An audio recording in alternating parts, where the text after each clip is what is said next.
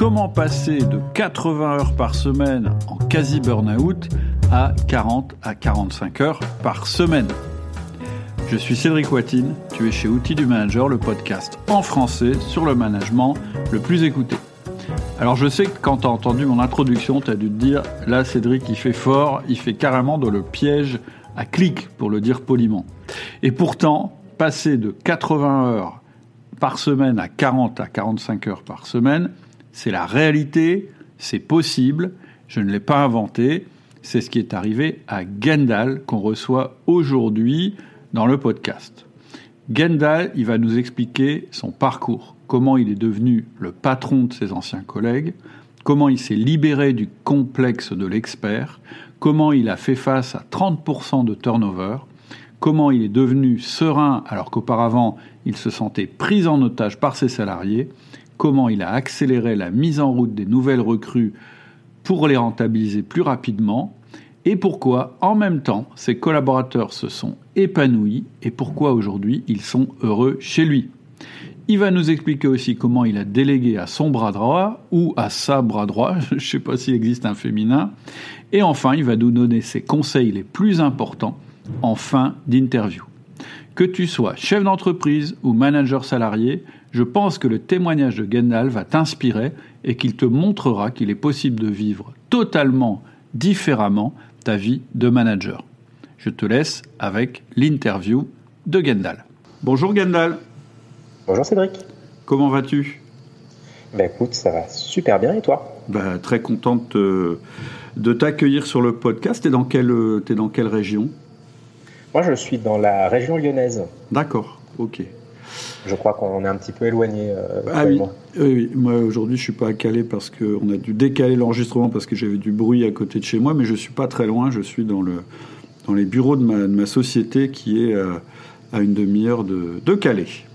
D'accord. Est-ce que dans un premier temps, je peux te laisser te présenter et puis nous dire un petit peu quelle est ton activité professionnelle? Oui, ouais, bien sûr, avec plaisir. Euh, alors, je m'appelle Gendal Ramon, euh, j'ai 37 euh, ans. au niveau de mon activité professionnelle, je suis expert comptable à mon compte.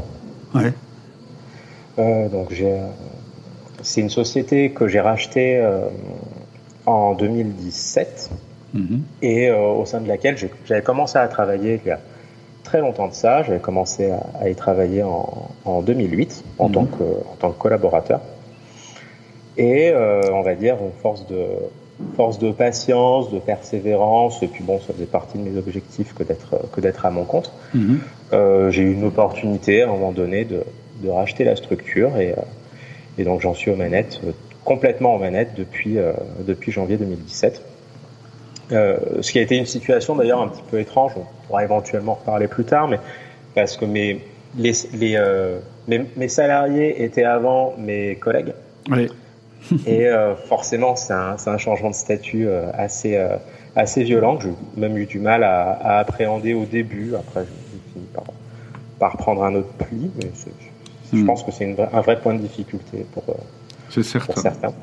il y a déjà une difficulté à passer manager de, de, nos anciens collègues, mais alors de passer en plus euh, d'un seul coup euh, au stade de manager et de propriétaire de l'entreprise, ouais, ça peut, euh, ça peut nécessiter des petits ajustements. Ça m'intéresse d'avoir ton, ton avis et ton expérience là-dessus. D'accord, ok, ok. Donc aujourd'hui, ton, ton, ton cabinet, en fait, c'est combien de personnes? Euh, j'ai trois collaboratrices mhm. aujourd'hui. Euh, quand je l'ai quand je l'ai récupéré, euh, on était également à, à, trois. Il y avait également trois collaboratrices. Mhm. Et parallèlement, donc j'ai deux co-associés, dont chacun leur leur cabinet d'expertise comptable également par ailleurs. Donc on est pleinement indépendant. Chacun chacun mène les choses, on va dire selon son tempérament, avec sa propre équipe. Il n'y a pas de il n'y a pas vraiment de de, de transverse entre, entre les structures. D'accord. On, on, fait régulièrement un point ensemble. On a commencé à faire ça d'ailleurs euh, depuis euh, septembre dernier, parce qu'on s'est rendu compte qu'on échangeait peut-être pas suffisamment. Mm-hmm. C'était une approche plutôt, plutôt intéressante.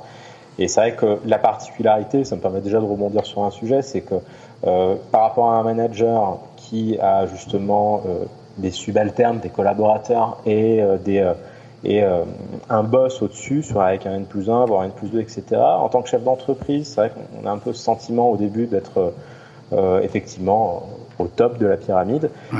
en fait, on n'est pas forcément tout seul à ce niveau-là, et notamment avec des co-associés. C'est pas des boss, c'est pas des patrons, mais en même temps, il y a quand même un minimum de comptes à leur rendre pour que mhm. les choses se passent bien euh, et qu'eux aussi ils aient le sentiment que bah, les billes qu'ils ont mis à un moment donné, euh, bah, ça, ça, les engage aussi. Et comme c'est moi qui pilote, euh, bon, ils ont besoin aussi par moment de se sentir rassurés et de voir que je fais pas n'importe quoi. Mhm. Ça, c'est un sujet, à mon avis, qui peut être qui est assez intéressant. C'est-à-dire qu'eux, ils ont des participations dans ton capital Ouais, c'est ça. Et toi, tu as des participations dans le leur ou c'est euh, c'était simplement c'était pour euh, l'idée c'était de d'avoir un apport euh, pour reprendre la structure, je suppose. Bah, en fait, ça a été nous justement dans dans le domaine de l'expertise comptable, pour être à son compte, il faut qu'on soit diplômé.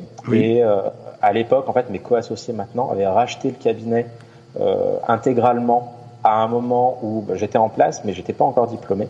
D'accord. Et c'est une fois que, une fois que j'ai euh, obtenu mon diplôme que, euh, à un moment donné, on, on, a mis le deal sur la table. C'est soit euh, je m'en vais pour me mettre à mon compte, parce qu'après mhm. tout, c'était ça que je voulais, soit ils me font une proposition pour que j'intègre le capital et que je prenne les manettes intégralement. D'accord. Le, diplôme, c'est le DESCF, c'est ça? Alors, c'est même le diplôme d'après, c'est le DEC. DESCF, c'est l'équivalent, euh, c'est l'équivalent master, l'équivalent bac plus 5, et l'expertise comptable, c'est un équivalent bac plus 8. D'accord, ok. Ok, intéressant. Et, donc, euh, ta clientèle, en gros, c'est donc des entreprises, je suppose Oui, c'est ça. Alors, essentiellement des, très petites entreprises. Euh, et je dis pas ça péjorativement. Hein. j'ai l'habitude de me présenter en leur disant que je suis une petite boîte pour les petites boîtes, en fait. D'accord petit cabinet et je travaille avec des, petites structures. Globalement, c'est des entreprises, alors j'ai une centaine de, clients euh, et euh, la moyenne se situe à moins de 10 salariés et moins d'un million d'euros de chiffre d'affaires, grosso modo. D'accord. Et euh, ce sont des structures, on va dire, avec des, sur des domaines d'activité très, très divers, très variés. J'ai du transport, j'ai du bâtiment, j'ai du nettoyage, j'ai des restos, j'ai des euh, médecins, euh, des, euh, des, des, sociétés, on va dire, plus sur de l'investissement immobilier, par exemple. Donc c'est assez divers, ça permet de, toucher à plusieurs choses et c'est plutôt intéressant.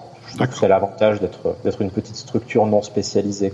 Et donc hmm. je me positionne un peu comme généraliste pour, pour des chefs d'entreprise. D'accord, ok. Et donc du coup, l'idée, c'est euh, bah, d'aider ces chefs d'entreprise à y voir un peu plus clair dans, dans, dans, leur rôle et dans leurs obligations. C'est vrai que euh, en France, on a quand même, on a quand même pas mal des obligations en tant qu'entrepreneur. Et, euh, et par moment, c'est assez difficile d'y voir clair, surtout sur des profils de personnes qui, qui n'ont jamais euh, été chefs d'entreprise. Mhm. Euh, c'est quand même une grosse nouveauté, c'est une grosse découverte. C'est un, un, monde qu'on on peut essayer d'imaginer, on peut essayer de se documenter, mais une fois qu'on le vit, c'est quand même très très différent. Donc, euh, au-delà des aspects vraiment euh, légaux et réglementaires sur euh, les subtilités des règles fiscales, sociales et juridiques des, sociétés françaises, il y a aussi un peu cette, cette approche accompagnement du dirigeant pour qu'il se retrouve pas non plus trop désillusionné dans un idéal qui se serait créé en tant que chef d'entreprise, ou à l'inverse, de dédramatiser certains points, euh, parce qu'il y a des moments où on se fait des montagnes de choses et on est là aussi pour les rassurer sur certains aspects. Quoi. Hmm. Oui, on a quand on est chef d'entreprise en général, c'est parce que on veut être indépendant et, et ne, rendre des comptes à personne. On se rend compte assez vite qu'on a des comptes à rendre et beaucoup. Euh, mais, mais, après, voilà, chacun sa spécialité. Euh, je rejoins complètement. C'est-à-dire que c'est pas au chef d'entreprise de devenir un un spécialiste comptable, fiscal ou social ou de connaître tous les textes. C'est vraiment, euh, il faut savoir s'entourer de ce côté-là parce que sinon, euh, on peut y passer sa vie et, et, oublier simplement de développer sa boîte, quoi. Donc, euh, bien sûr. En effet. Alors le, le travers inverse, ce sont des, des chefs d'entreprise qui délaissent complètement cette partie-là, qui partent du principe que dès lors que je l'ai délégué, je m'en lave complètement les mains. Et ça, mine de rien, ça peut avoir très vite une limite. Euh, si le chef d'entreprise n'a pas quand même un minimum de bagage et de clés de compréhension sur euh, les aspects euh, bah, même fiscaux ou gestion de la paye, par exemple, ça peut arriver. J'ai des chefs d'entreprise, on, leur traite leur bulletin, ils ne comprennent pas du tout, et quand le salarié leur pose des questions, ils, limite, ils sont à se dire non mais voyez avec le comptable. Oui, non mais mm. en fait, le chef d'entreprise, c'est toi, et ce serait quand même pas mal que tu sois en mesure d'expliquer à tes salariés, par exemple. Mm. Donc ça, veut dire que tu as, un rôle qui est un petit peu euh, supplémentaire, toi, qui est de sensibiliser aussi probablement le chef d'entreprise à, cet aspect-là. Ah oui, et ça c'est euh, un élément qui, historiquement, on va dire, était assez négligé par, euh, par des cabinets d'expertise comptable. Et en fait, on se rend compte que c'est quelque chose d'hyper d'hyper important de d'expliquer aux, dirigeants que ça reste quand même lui le dirigeant. Ça reste lui qui est aux manettes de son entreprise. Et c'est pas parce qu'il nous a délégué des trucs euh, que euh, on, a, on récupère cette responsabilité-là. C'est des choses que tu expliques très bien d'ailleurs euh, en, en, formation. C'est que après la responsabilité, elle devient partagée, mm. euh, même après une délégation. Donc là, c'est exactement pareil. Et véritablement, quand j'ai des chefs d'entreprise qui se lavent complètement les mains de certains sujets, même s'ils ne sont pas forcément friands de, des sujets de la fiscalité, il y a un moment quand même où faut qu'ils aient un peu conscience des choses. Ça peut leur euh, permettre d'éviter de faire des bêtises. Ok. Ok. Merci. Voilà, voilà. Merci pour ta présentation. Alors, j'ai vu que tu avais, euh, avais acheté quatre formats actions du catalogue le manager essentiel, management par objectif, système d'organisation réaliste et euh, système de progression réaliste. Euh, Est-ce que tu as suivi toutes les formations? Parce que tu les as achetées euh, de manière assez regroupée, je dirais. Ouais, ouais, ouais. Et alors non, je les ai pas toutes suivies pour l'instant. Je, je, je, suis uniquement sur la sur la LME parce que ouais. pour être très pour être très clair, lorsque j'ai commencé à suivre tes podcasts ou après je me suis dit ah, il faut vraiment que faut vraiment que je fasse quelque chose et que j'aille plus loin sur le sujet parce que le, le, discours sur les podcasts me plaise et euh, il faut que je, faut que je prenne le, le, truc en main parce que ce sera quand même pas suffisant pour, euh, pour résoudre les problématiques que je rencontre. Bien sûr. Euh, donc j'ai commencé par euh, me dire bon, allez sur le catalogue, qu'est-ce qu'il y a? Il y a ça, ça, ça. LME, ça a l'air d'être vraiment le truc. ça a l'air d'être vraiment la base, le socle et effectivement le plus complet. Donc, c'est ça. je me suis dit, allez, commençons par, par ça, le reste on verra. Mmh. Et puis après, de, d'offres packagées en offres promotionnelles, je me suis dit, ah bah tiens, je vais en profiter pour, pour récupérer celle-là parce que je sens que j'ai besoin aussi de travailler sur ce sujet et également sur ce sujet. Et euh, donc, je les ai mises un peu au chaud. Et, et parallèlement, bah, la formation LME, je pensais que ça allait me prendre quelque chose comme deux mois. Ouais. Et en fait, euh, même si le, le temps de vidéo, je pense, peut rentrer en deux mois, Si on intègre la phase de compréhension, la phase de passage à l'action, la phase de mise en place, et puis les réajustements, et puis on revisionne les vidéos parce qu'il y a des trucs, on sent bien qu'on est passé un peu à côté, etc., etc. Bah non, en fait, je pense que ça vaut le coup prendre quand même un peu son temps pour Ouais. consolider les choses au fur et à mesure. Alors ça, c'est mon parti pris. Hein. Je pense Non, que non, mais d'autres, euh, élèves pourraient le faire différemment, mais euh, voilà, moi, moi, moi, effectivement, j'ai, j'ai euh, là-dessus, euh, j'ai vu un peu tous les cas de figure. Le cas de figure que tu décris, qui est assez répandu. Alors, ce que, j'ai souvent, c'est j'ai des gens qui, qui d'abord comprennent le concept complètement, puisqu'en fait, très clairement, le manager essentiel, ça permet de mettre en place vraiment les fondamentaux du management, le 1 à 1, le feedback, la délégation et le coaching, et il y en a un qui est intermédiaire, qui est l'autonomie. En général, ce qui se met très vite en place, c'est le 1 à 1, le feedback et l'autonomie. Et puis euh, ensuite, pour la délégation, le coaching, ça peut être un petit peu plus long parce qu'il faut qu'il y ait un temps d'adaptation et de prise de confiance réciproque entre euh, le manager et puis ses collaborateurs. Et donc, ce qui se passe souvent, c'est que la plupart des personnes font toute la formation, je dirais, au niveau théorique, mais au niveau pratique, il y a la première phase qui est d'aller jusqu'à l'autonomie, et ensuite, il y a une deuxième phase, les gens reviennent dans la formation et ils font la délégation et le coaching. Et moi, ça me dérange pas du tout parce que la formation, elle est un peu construite comme ça, de toute façon.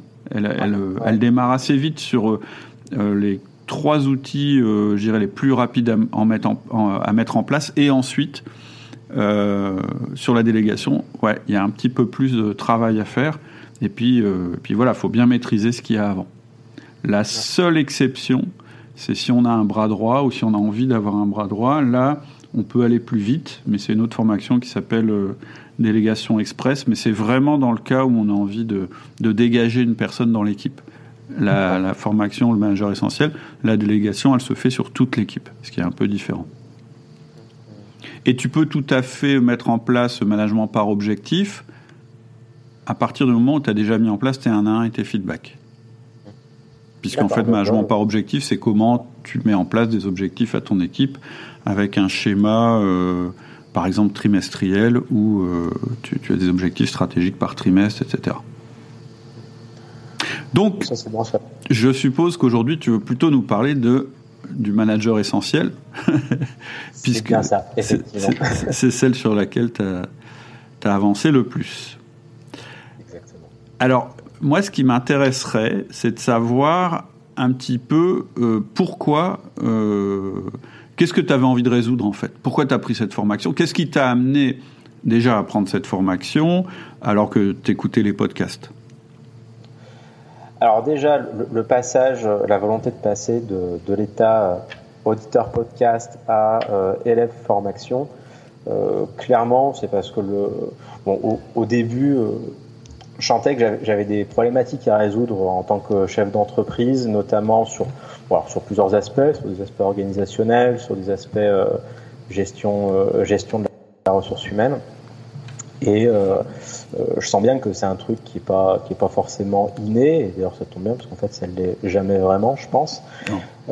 et clairement, j'avais un levier à à, basculer sur, euh, sur ce sujet-là. Donc j'ai commencé un peu à me documenter de droite et de gauche, le, confinement aidant aussi, parce que tout hmm. ça, ça c'est des choses qui ont émergé un petit peu pendant le premier confinement.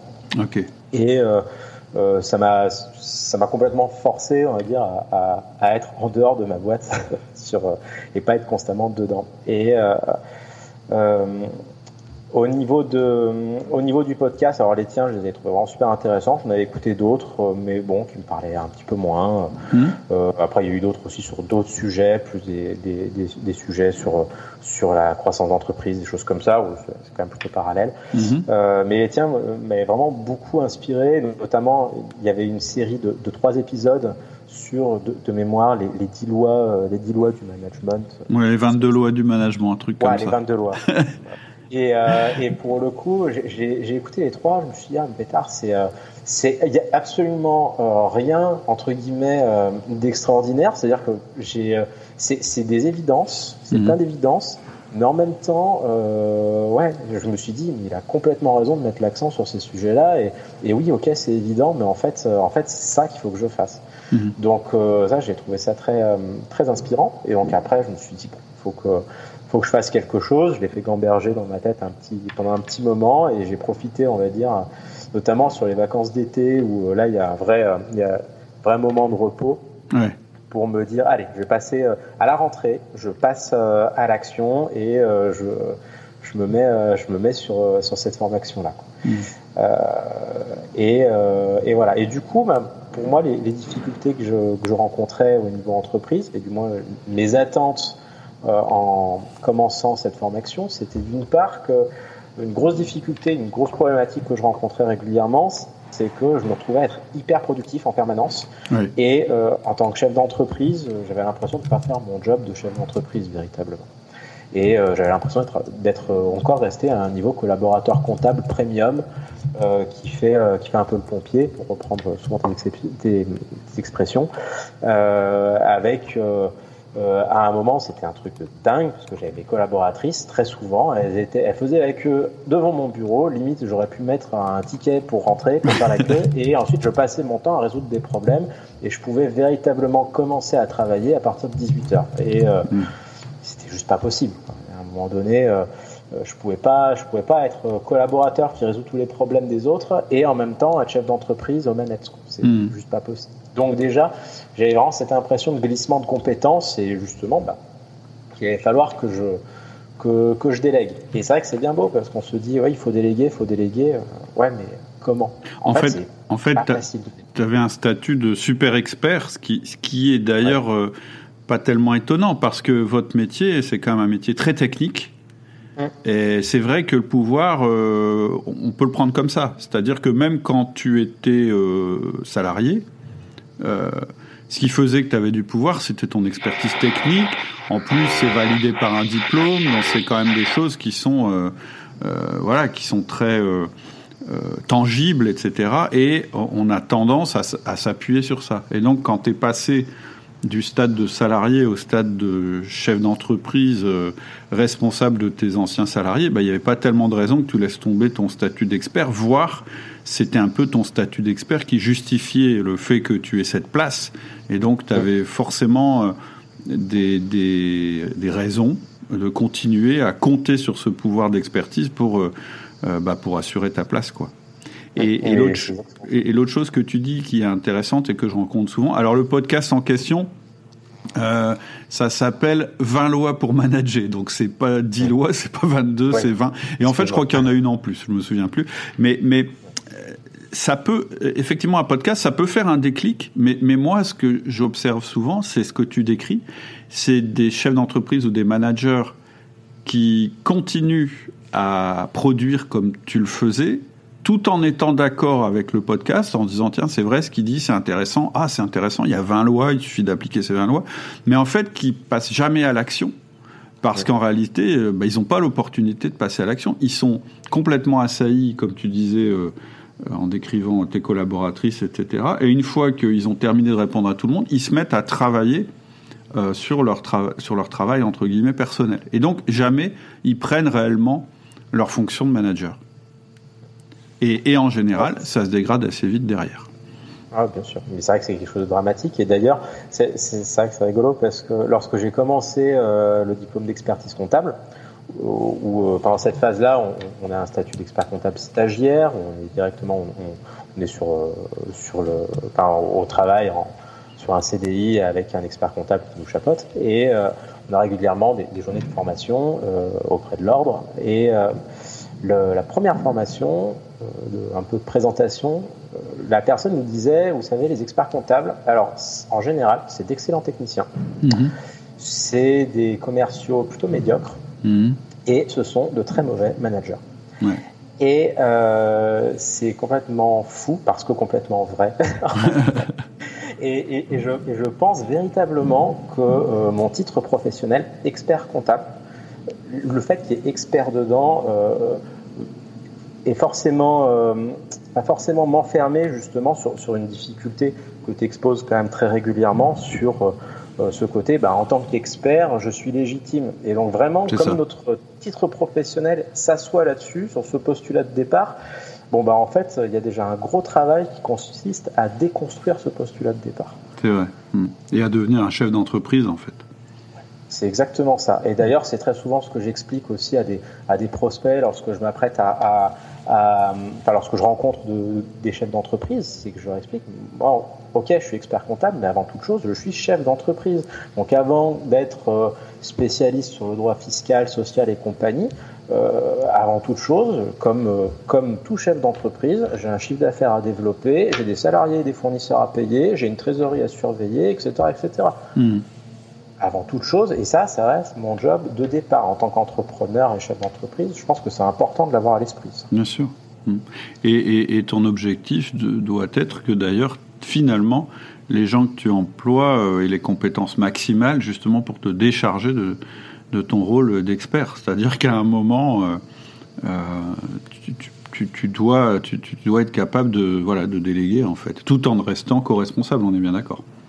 Tout à fait. Et pareil, justement, le côté un petit peu pernicieux de, de, ce concept euh, d'expertise comptable, c'est qu'on se dit, on, y a passé du temps quand même à, à le décrocher, ce, ce diplôme. J'ai passé un moment, de l'énergie. Euh, euh donc c'est quand même pas facile à avoir. On, on, a ce sentiment un petit peu que ça y est, j'ai ce bout de papier, donc j'atteins ce statut et donc j'ai atteint un niveau de savoir et donc c'est logique que mes collaborateurs ou collaboratrices qui n'ont pas ce diplôme-là n'aient pas le, mon niveau d'expertise, donc que je ne puisse pas leur déléguer des choses. Hmm. Et que ce soit normal que je, sois le seul à avoir certaines attributions. Et hmm. ça aussi, je pense que c'est une grave erreur et ça, et ça tue dans l'œuf la possibilité de, de déléguer. Donc pareil, ça c'est quelque chose à vraiment déconstruire.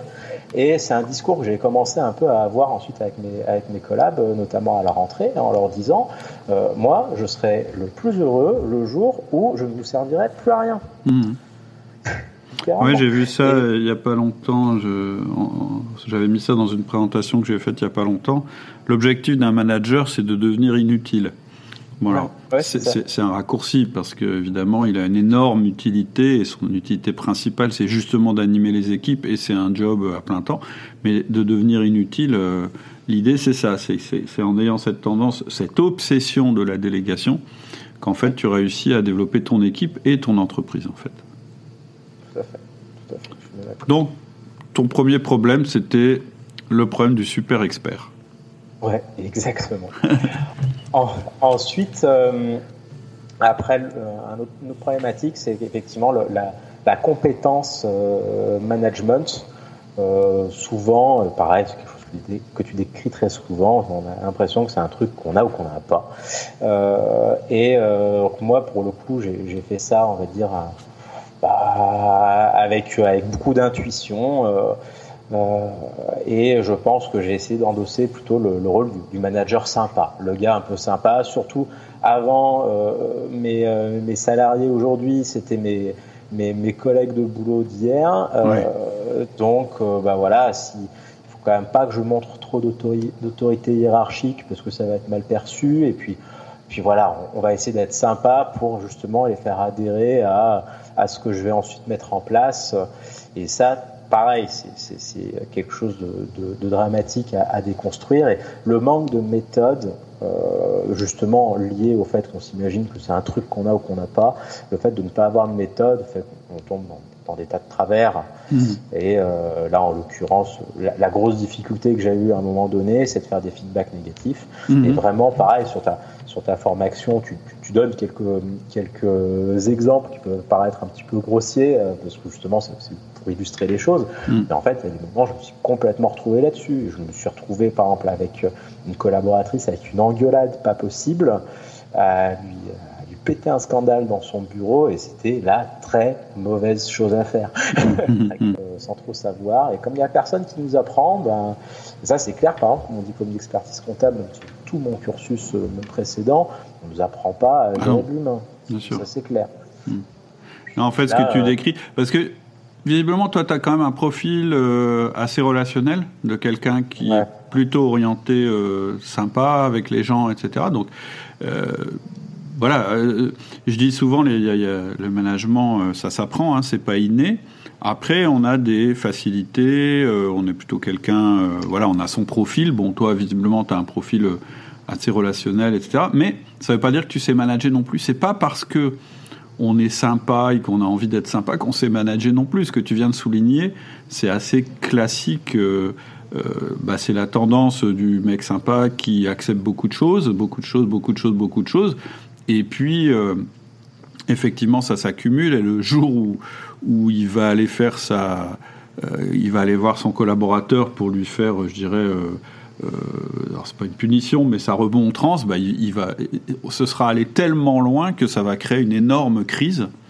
Et c'est vraiment ce qu'il faut éviter en management. C'est beaucoup plus efficace euh, de faire des feedbacks au fur et à mesure qu'on constate les, les problèmes et les ajustements qu'il y a à faire.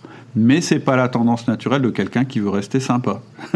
Parce qu'on se dit, ouais, mais si je fais des remarques, je vais être moins bien perçu, etc. Oui, certes, peut-être sur le coup, mais encore, il y a une méthode pour, euh, pour, rester euh, dans, avec une bonne perception, etc.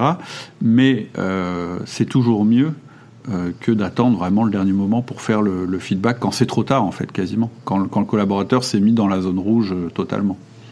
C'est exactement ça. Et ce que, tu, ce que tu décris aussi, c'est un management diffus? C'est-à-dire que visiblement, il n'y avait pas de moment de management. Ah oui, ça c'est ça c'est certain et justement c'est un, un, point qui, qui, est vraiment clé aussi, un des points vraiment clés de, de ta formation, c'est justement le fait de rendre tangible les, euh, les instants et, et, la, casquette manager. Ouais. Euh, ça, je pense qu'effectivement, non seulement c'est euh, ça permet de, mettre, de se mettre en accord avec soi-même sur le fait que oui, j'ai du temps qui est dédié sur cette partie-là, parce que ça fait partie de mon boulot de chef d'entreprise. Mhm. Et en plus, ça, ça, légitime les choses vis-à-vis des collaborateurs et sans forcément passer par la case euh, super expert. Mhm. absolument. Donc, euh, donc, voilà sur, cette, euh, sur cet aspect. Et sur une autre difficulté que j'ai rencontrée, et, je, sentais que ça allait devenir quelque chose de, compliqué pour, pour la suite, euh, dès lors que je vais vouloir euh, essayer de faire grossir un petit peu mon cabinet, c'est euh, ce sentiment d'avoir peur que les salariés me lâchent. Pardon, peur de quoi? Excuse-moi, je n'ai pas entendu. Excuse-moi, le, le, fait d'avoir peur que mes salariés me lâchent à un moment donné. D'accord qui ne soient pas en accord avec moi et qui décident de partir. Et on, a une problématique assez récurrente, je pense qu'il n'est pas du tout exclusif à, notre métier, mais on a du mal à recruter. Ouais. On a du mal à, retrouver, à trouver des candidats, on a du mal à trouver des candidats qui, euh, qui, euh, qui matchent véritablement avec les attentes, euh, qui on a, du mal, il y a une vraie difficulté euh, là-dessus. Et donc, on a un petit peu cette crainte de se dire, mon Dieu, si j'ai un salarié qui s'en va, eh ben, euh, je vais avoir du mal à le remplacer. D'accord. Donc en plus de ça, bah, euh, si il s'en va parce que je l'ai froissé, euh, le, bah, le, cas typique, c'est le chef d'entreprise qui a peur d'un prud'homme véritablement par rapport à un salarié et qui va pas oser monter le ton parce qu'on s'imagine que le salarié va pouvoir sortir je ne sais quelle incantation pour faire sortir une, un, un, un motif prud'homal valable et euh, faire raquer son, son boss. Et mm.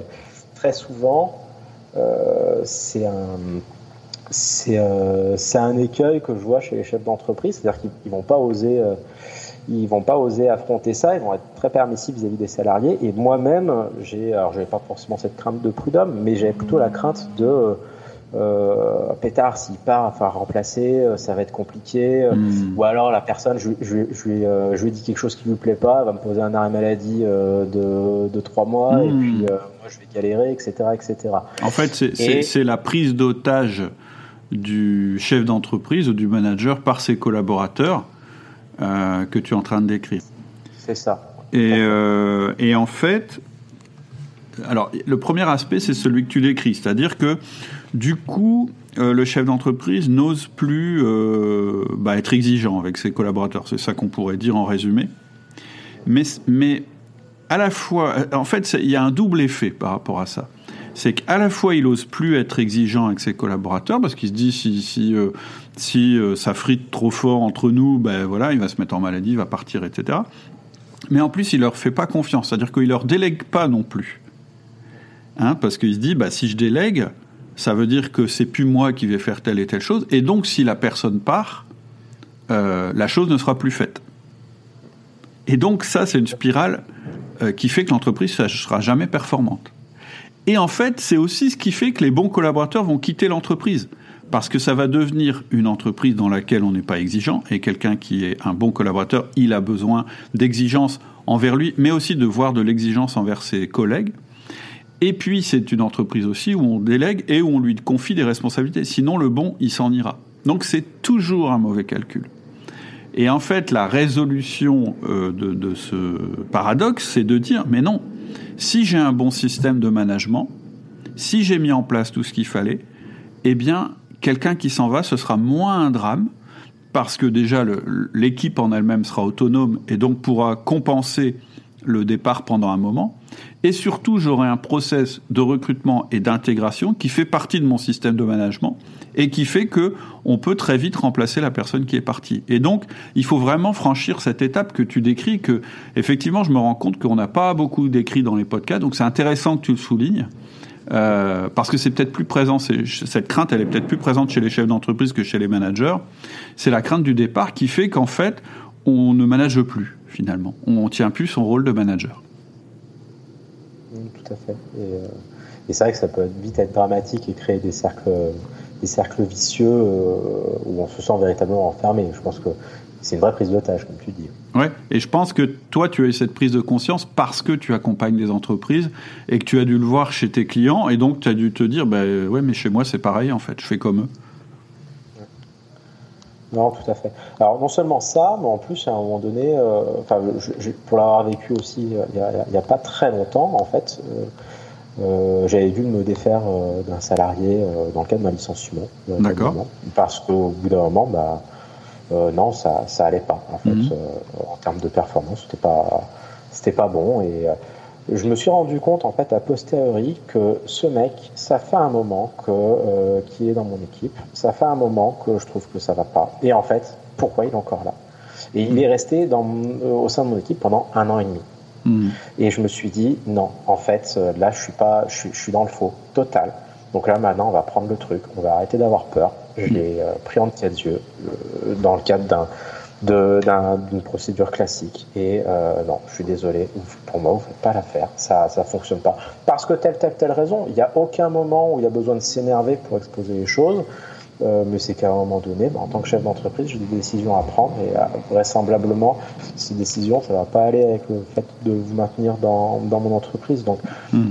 bon, je vais pas vous garder juste parce que j'ai peur de pas pouvoir euh, euh, vous remplacer ou autre, non. Et puis peut-être que je vais avoir du mal à vous remplacer dans l'immédiat. Ok, bon, bah, c'est pas grave, on va trouver d'autres solutions, mais je pense que c'est important effectivement de ne pas avoir peur.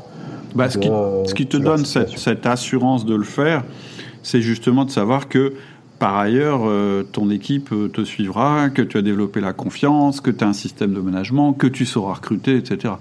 C'est vrai que quand on n'a pas tout ce recul qui est donné par euh, un système de management, bah ouais, on n'a pas envie. Quoi. On se dit, je suis en train de me créer un problème, mais en réalité, le problème, il est dans l'entreprise et il est déjà là. Donc, euh, Et il grossit. Bah oui. ah oui, parce que voilà, c'est sûr. Si tu t'occupes pas du, du management, le management s'occupera de toi. Ouais, c'est exactement ça. Alors, suite à ces trois constats, hein, euh, ton rôle d'expert qui était trop présent, ton management qui était trop diffus et euh, le fait que tu étais pris en otage, enfin tu as l'impression d'être un peu en otage par rapport à, tes salariés, tu as décidé de faire la, formation. Euh, ce qui m'intéresse, c'est de savoir un petit peu les bénéfices immédiats que tu as eus. Et puis après, on verra peut-être les bénéfices plus long terme que tu as obtenus. Euh, bah, les bénéfices immédiats, c'est vrai que j'ai déjà eu un premier bénéfice, je pense, même avant de commencer cette formation. Oui. Euh, et euh, parce qu'encore une fois, bon, j'ai décidé de franchir le pas euh, pendant les vacances. Par contre, j'ai pas voulu commencer cette formation pendant les vacances. pour moi, les vacances elles sont faites pour autre chose. Et, et je me suis dit, je me, je me, prépare à la rentrée. Par contre, c'est parti. Et j'ai fait un, un genre, un genre, de teasing à, mes salariés en leur disant attention, je vous préviens, euh, ça rigole plus à partir de la rentrée. Euh, je vais mettre des choses en place euh, et vous allez voir que ça va pas du tout vous paraître naturel, ça va changer par rapport aux habitudes, mais euh, mais euh, vous allez voir, je pense que c'est quelque chose qui va nous faire aller dans le bon sens, aussi bien vous que moi. Et et, et voilà. Et hmm. mine de rien, juste le fait d'avoir fait ce, ce teaser, ça les a mis entre guillemets un peu en alerte. Mhm. Et un petit peu dans, dans, l'attente de ça. Et je pense que ça, déjà, ça, ça a commencé à préparer les esprits à, du changement. Je leur avais dit que c'était du changement en termes de management. Je leur avais dit d'ailleurs que j'avais commencé une formation de, de management, sans forcément m'étaler sur les détails. Mhm. Et, euh, et, voilà. Et pour le coup, ça allait très bien se passer, parce que enfin, je trouvais ça plutôt intéressant, c'est que mi-septembre, j'ai fait mes entretiens de fin d'année. D'accord historiquement, je préfère les faire à, la rentrée plutôt qu'avant les, avant les congés. Parce en général, euh, mois de juillet, euh, on sort tout juste d'une période difficile avec les, avec les bilans des entreprises. Et, euh, et en général, on est plutôt fatigué à cette période-là. Septembre, en général, est plus propice pour les entretiens annuels. Et donc, pour le coup, ça a été, cet entretien annuel a, été, a, fait l'objet justement de l'entretien de la mise en place d'un en fait, euh, euh, juste, c'est intéressant ce que tu dis parce qu'il y a peut-être des experts comptables qui nous écoutent. Tu fais tes entretiens de fin d'année en septembre parce que la grosse période, euh, parce que vous avez des, saisonnalités assez fortes, hein, les experts comptables, elle, vient d'être passée en fait, c'est ça? Ouais, c'est ça. Bah, disons qu'en en fait, on, avance ce qu'on appelle la période fiscale qui court jusqu'à fin mai, début juin. Ouais. Et puis quand on arrive à fin mai début juin, en fait, on se rend compte qu'on n'arrive pas encore à décélérer parce que euh, il y a des choses qu'on a temporisées qui reviennent avec un peu d'élan au mois de juin, donc ça tire sur le mois de juin et mi-juillet. Et là, on commence tout juste à avoir le bout du tunnel. c'est le moment où on essaie de plier et boucler les derniers trucs avant de partir en congé. Et on, d'expérience, à une époque, j'avais fait les entretiens annuels au mois de juillet et je me suis rendu compte que c'est des choses que je faisais à l'arrache. Et, euh, et je trouvais pas ça satisfaisant. Je me suis dit non, c'est pas grave. En fait, on va, tout le monde va partir en congé. Et puis quand on revient, on fait les entretiens et on est quand même plus dispo. Euh, dans ah ouais, ouais. c'est pas mal. C'est intéressant. Faire les entretiens de progrès euh, ouais, en septembre.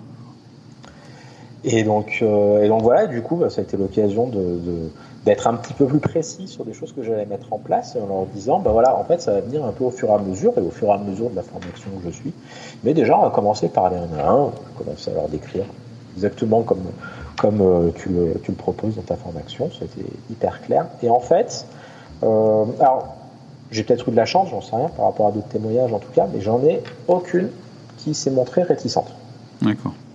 Donc il y a tout le monde dès le départ qui a joué le jeu, et ça je pense déjà c'est un, point important à signaler, c'est que en fait euh, je pense que fondamentalement les gens restent quand même plutôt volontaires. Je, ne suis pas sûr que de prime abord, enfin, ce soit pas la majorité qui, euh, qui soit réfractaire à ce genre de. Ah non non non non non. Franchement euh, c'est assez rare. Alors après il y a des situations particulières.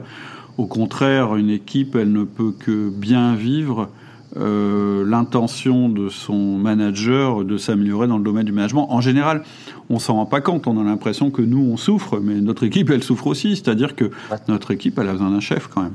Et, pas juste d'un copain ou d'un expert, d'un chef. Tout à fait. Et ça, je pense que justement, cette mise en place dans, les, dans les, bénéfices premiers de cette formation, c'est que ça, ça, a installé justement le fait que euh, mes collaboratrices, à un moment donné, se disent tiens, Gundal, il est en train d'asseoir quelque chose hmm. qui va permettre à la structure de grossir. Et contrairement à ce qu'on pourrait s'imaginer, en fait, nos, salariés, ils restent pas juste enfermés sur une visibilité euh, leur poste de travail. Pour eux, c'est quand même important d'avoir euh, de, de, pouvoir jeter un coup d'œil, même s'ils ne sont pas forcément aux manettes, de, de voir en fait le bateau dans lequel ils sont, ben, c'est pas un bateau qui, qui s'apprête à couler, c'est pas un bateau qui va, qui va euh, vers des difficultés, enfin, qui va peut-être aller vers des difficultés, mais qui va être, pour, pour reprendre de tes expressions que j'aime beaucoup, qui va être antifragile. Hmm. Et euh, là, techniquement, mes salariés, c'était leur première impression, c'est que, euh, bah tiens, Yenda, il est en train de mettre en place des, des trucs qui va nous permettre de mieux organiser le travail de chacun, de rendre des choses plus fluides, notamment par le biais du, du, management. Hmm. Et ça, c'était quelque chose de très très bien perçu dès le départ. Et la relation de confiance qu'on peut créer dans le cadre des 1 à 1, euh, notamment de par leur, leur aspect euh, répétitif, donc vraiment toutes les semaines, mhm. c'est un délai qui est court, mais en même temps qui, euh, qui, est pas trop court non plus, mais qui, qui permet quand même d'assurer une récurrence et, et donc justement de, de, créer un tunnel de confiance. Tout à fait, ouais. Ça, c'était vraiment quelque chose de, très très positif. Et justement, dès lors que ce, dès lors que cette base est mise en place, là oui, effectivement, on peut commencer à plugger des choses par-dessus. Mm. Euh, c'est exactement ce que tu, euh, là, j'en entends rien. Hein, c'est exactement ce que tu exposes aussi en formation et dans tes podcasts. Euh, c'est voilà, j'ai ce terreau mis en place, mais si ça c'est pas mis en place, effectivement, aussi inutile de parler de délégation si on n'a pas mis en place un. Oh, c'est très très compliqué. C'est très très compliqué. Euh, le 1 à 1, c'est vraiment, euh, c'est vraiment la base. Et, c'est ça qui va tout faciliter. C'est clair. C'est pour ça, hein, d'ailleurs, que j'avais créé la formation une, plus courte, hein, qui est un 1 express, parce que c'est le minimum vital du manager. S'il n'a pas ça, euh, le reste sera très difficile. C'est clair. Tout ce qu'on vient d'évoquer, d'ailleurs. Quelque chose que je, je constate quand même, c'est que en fait, c'est assez rarement mis en place dans les entreprises. Ah oui, oui. Euh, et, en fait, c'est curieux parce que c'est quand même tout simple, c'est quand même tout mm. bête. Euh, c'est marrant, dans, mes salariés, donc j'ai une contrat en, alternance, euh, j'ai eu l'occasion justement d'échanger après avec, avec une de ses profs. Et une, des inquiétudes de, cette salariée quand elle a commencé, c'est que pendant, les phases après d'entretien, avant, avant son démarrage, ça a été, mais au fait, est-ce qu'on pourra faire des points de temps en temps? Mm, mm, et je lui ai dit, vous savez, on va faire des points de temps en temps. Ce temps en temps, ça va être une fois par semaine. Et ce, jusqu'à la fin de nos relations de travail. Mhm. et euh, elle a trouvé ça top. Et lorsque j'ai exposé ça à, sa prof, et pareil, la prof a trouvé ça vraiment trop bien. super de, de, mettre ça en place. C'est ça aussi, c'est quand même très satisfaisant en tant que en tant que chef d'entreprise qui se dit bon allez, je vais essayer de, de m'améliorer en management. Et ben cet outil-là, ça permet de mettre quelque chose de concret en place et qui est perçu comme une excellente idée. Et, et, et euh, pas que chef d'entreprise. Hein. Moi, je le vois, par exemple, dans la fonction publique, où j'ai eu quand même beaucoup de, de retours d'expérience. Euh, en fait, très souvent, malheureusement, hein, et j'ai des retours multiples, il n'y a pas du tout de management en place euh, dans, les, dans le secteur public, l'hôpital, etc. Les gens arrivent, ils savent pas qui est leur chef, ils ne le rencontrent jamais sauf si vraiment il y a un problème. Et c'est catastrophique. Il suffirait que ce petit outil-là soit mis en place à tous les niveaux, mais déjà la perception initiale de la personne qui, va venir travailler va être complètement différente, et donc ses performances. Je suis d'accord avec toi. Après, le 1 à 1, il faut quand même le mettre en place de la bonne façon. Il ne faut pas que ce soit un entretien de flicage. Euh, il faut pas que ce soit le bureau des plaintes, etc. Et c'est pour ça que euh, là aussi, le minimum vital, c'est de le mettre en place et que ce rendez-vous existe. Mais après, euh, il faut qu'il soit bien, euh, voilà, faut qu'il soit bien structuré, que ce soit le, salarié qui puisse s'exprimer, etc., etc. C'est important. Tout à fait.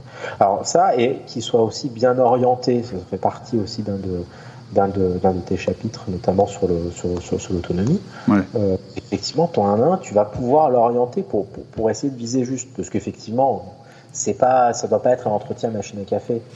Euh, et, et, ça doit pas être non plus l'équivalent de ce que tu vivais avant de le mettre en place, qui était ton rôle d'expert. C'est-à-dire, c'est pas euh, j'arrive et j'ai en face de moi l'expert à moi tout seul pendant pendant 30 minutes. Hein, le salarié doit pas se dire ça non plus, et tu dois bien lui faire comprendre. Donc c'est un peu subtil. Il y a un peu de subtilité, mais voilà. Avant de mettre de la subtilité, il faut déjà mettre en place l'outil. Mmh, bien sûr, et puis effectivement, en fait, il y a une vraie courbe d'apprentissage. On dirait pas comme ça. quand tu expliques les 1 à 1, notamment en podcast, ça paraît, ça paraît assez simple et assez bête comme, euh, comme, euh, comme truc. Et, et, et effectivement, c'est pas non plus quelque chose d'hyper compliqué.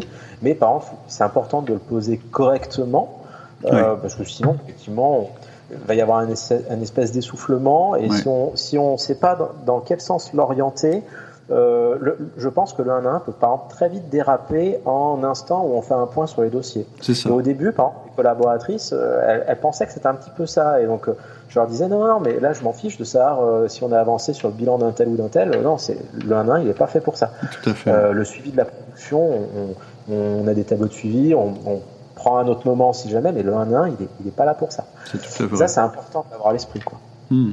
Hmm. Et c'est pour ça que c'est important après de dynamiser le 1 1. La première phase, c'est ce que tu dis, c'est de le mettre en place. Puis après, et c'est tout l'objet de, LME que tu, que tu suis, la, la formation, c'est qu'après, ça devient ce que j'appelle un, un, dynamique, c'est-à-dire qu'on met des étages à la fusée et, et on s'arrête jamais d'améliorer le, processus. Et ça, justement, pareil, cette, cette, première étage, ensuite, il y, a, un élément qui est venu se greffer euh, assez... Euh, qui était assez concomitant notamment au feedback, c'est euh, la partie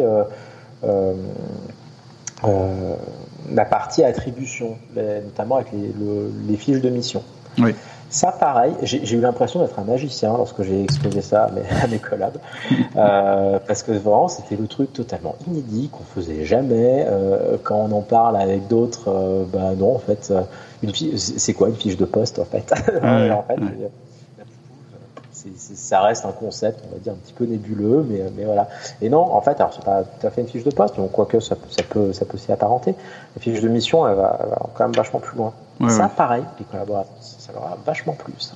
Hmm. Et euh, moi-même, ça m'a justement vachement plu parce qu'après, ça m'a permis de d'exposer, on va dire, ces, euh, ces aspects et à chacune et ensuite en réunion euh, globale. Tout à fait. Et le fait d'avoir cette visibilité, ok, pourquoi est-ce que moi je suis là Et pourquoi est-ce qu'un tel est, là Et pourquoi est-ce qu'une telle est là? Hmm. bah, Ça légitime ensuite vachement l'organisation hiérarchique, d'une part, et d'autre part, le fait que non, en fait, on, on, va pas laisser, on va, éviter les glissements de compétences. Hmm. Tout à fait ça, à mon avis, ça, ça, ça, a résolu une, véritable douleur que j'avais dans ce que j'avais expliqué au-dessus. Euh, c'est euh, ce, glissement de compétences où j'ai l'impression que, bah non, en fait, je me retrouve à, être chargé sur ça, ça, ça. Bah non, en fait, maintenant, ça, c'est votre job. Hmm. Oui, tu as posé ta structure en fait. C'est ça. Et si ça devient, si votre job il glisse vers moi, bah, vous voyez, mon job à moi, bah, je pourrais pas le faire. Mmh. Euh, et après, le reste, la réunion, le temps de, le, temps de préparer un peu toutes les équipes, euh, allez, on va dire dans les deux semaines qui suivent, ça peut, être, ça peut être fait. Dans le premier mois, en fait, on peut avoir déjà ces outils qui sont mis en place. Oui, oui, complètement. Oui, oui, oui bien sûr. Et, euh, et, enfin, le troisième point, on va dire que, que j'ai trouvé très très bénéfique sur cette formation LME, c'est que alors, ok, on, parle de management, mais euh, tout n'est pas orienté euh, au niveau du relationnel manager-salarié, mhm. enfin manager-collaborateur, mais il va être aussi du, euh, de, du manager en tant qu'individu seul, et notamment par rapport à la structuration de son temps. Et ben, le fait de. Lorsqu'on a cette habitude d'être un, super expert, on a justement l'impression que bah, si on n'est pas un, improductif, et eh ben on sert pas à grand chose. C'est totalement faux. Et euh, le fait de, formaliser, de, rendre tangible ces temps dédiés au management, en, instaurant justement des routines qui sont clairement dédiées à ça, et eh ben ok, ça, je me dis là, je consacre euh, deux heures à tel moment de mon planning pour faire du management et c'est normal parce que ça fait partie de mon job. Ouais. J'ai pas à rougir de ça, j'ai pas à me dire ah je suis un tir au flanc parce que je suis pas en train de faire la déclaration de TVA d'un tel. C'est ça. Et, et, d'autant que peut-être que toi, tu travailles euh, en facturant tes heures, peut-être à tes clients, où il y a une notion peut-être de suivi d'heures dans ton entreprise. Tout à fait. Et, parce que je j'ai déjà vu ça aussi chez d'autres euh, experts comptables que, que j'ai avec qui euh, euh, j'ai travaillé et que j'ai à l'époque que j'ai suivi, c'est qu'en fait eux les temps de management en fait c'était considéré comme des temps des temps morts en fait, c'est-à-dire des temps qui servent à rien parce qu'on facture pas le client. Sauf que je disais, bah oui, mais ça va permettre justement, euh, et, d'ailleurs c'est vrai aussi pour le temps commercial dont tu parlais, c'est-à-dire trouver des nouveaux clients, etc. Et, à partir du moment où tu deviens chef d'entreprise, bah justement, tu n'es plus, euh, plus soumis à cette contrainte de vendre ton temps. Au contraire, il faut que la valeur ajoutée que tu vas dégager soit décorrélée du temps que tu passes. C'est très très important de comprendre ça, et même pour un expert comptable. Alors après, ah ce qu'on me disait, oui, mais euh, oui, mais non seulement quand je rencontre mon collaborateur, je peux pas facturer euh, la demi-heure pendant laquelle je la rencontre, mais lui non plus. Ah, je dis oui, mais les bénéfices, ils vont être visibles à plus long terme. Parce que sinon, ça ah. justifie de ne pas faire de management, en fait, finalement, cette manière de voir euh, la productivité de l'équipe. Et ça, c'est euh, l'aller simple pour le burn-out, véritablement. Ah, ça, c'est cool, c'est clair. De pas, de pas justement entretenir euh, ça. En, en, plus, d'une certaine manière, ça crée des temps de respiration. Donc, euh, bien sûr. Dire, ça, ça, ça, ça, fait du bien aussi, ça permet effectivement d'être plus efficace. Mais euh, effectivement, il y a un moment donné, et, et à, un moment, à, un moment, donné, justement, je me disais, mais en fait, pourquoi je me prends la tête euh, À la rigueur, je vais, tout plaquer et puis je vais me mettre euh, tout seul. Hein. Euh, si j'ai du, si j'ai tant de mal que ça à déléguer, si mes salariés ils sont pas foutus de faire telle et telle chose, en fait, je vais, je vais tout plaquer, je vais faire ça tout. Bah non. Bah, en fait, ce que tu décris, c'est le raisonnement de, par exemple, de beaucoup d'artisans. qui, qui, décident finalement de devenir et en réalité ils ont choisi d'être entrepreneurs pour être libres et puis finalement, ils se retrouvent avec ce raisonnement-là à travailler en général plus, beaucoup, beaucoup plus qu'un salarié et euh, sans forcément euh, avoir des espoirs de, de gagner beaucoup d'argent parce que finalement, ils saturent totalement leur temps et ils ont une corrélation très forte entre les revenus qu'ils génèrent et le temps qui passe.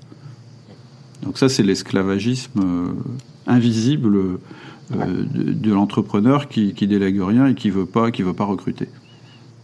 Tout à fait. Et à mon sens, c'est euh, d'autant plus dramatique pour un chef d'entreprise qui, qui, est vraiment le pilote de, sa, de son véhicule, parce que en travaillant que sur l'aspect technique et productif, euh, tu te donnes pas de visibilité sur l'avancée de ta boîte et, euh, et à un moment donné, tu seras obligé de subir les, euh, les remous, euh, le, le, le, contexte actuel euh, et, et, on est une parfaite illustration, c'est qu'en fait, si on est resté constamment avec le nez euh, dans le guidon à faire de la prod, euh, on finit par lever, lever les yeux, à se dire, ah, mais tiens, il n'y a plus de boulot là, comment on hmm. fait? Et justement, on l'a pas anticiper et, on subit véritablement la situation. Et en subissant ça, bah, en fait, on n'a pas fait son job de chef d'entreprise. Tout à fait.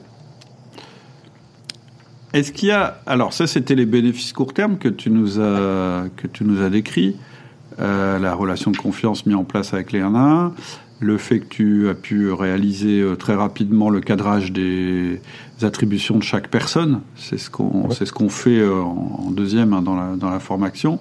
Le fait aussi que en parallèle tu mets ton ton management en place, mais tu t'organises aussi avec un vrai agenda de chef d'entreprise, c'est-à-dire y compris avec des moments de contributeurs individuels quand même, parce qu'on en garde, mais on voit, on voit euh, lesquels.